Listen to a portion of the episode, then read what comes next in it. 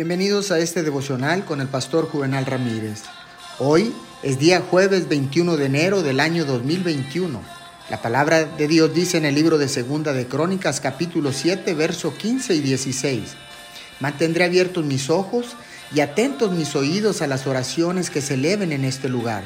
Desde ahora y para siempre escojo y consagro este templo para habitar en él. La oración de Salomón en la dedicación del templo es el producto de sabiduría inspirada y de piedad, y da una visión lúcida y potente de la oración.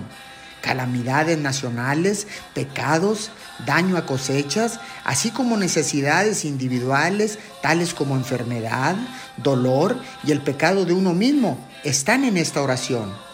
Para todas estas cosas, la oración es el remedio universal.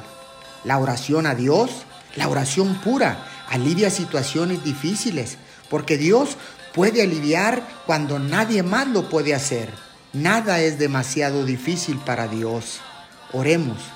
Amado Dios, Todopoderoso, gracias porque sé que tú puedes hacer todas las cosas y que tú puedes aliviar todos los problemas en mi vida y en la tierra. Solo tengo que orar a ti sinceramente y puramente en el nombre de Jesús.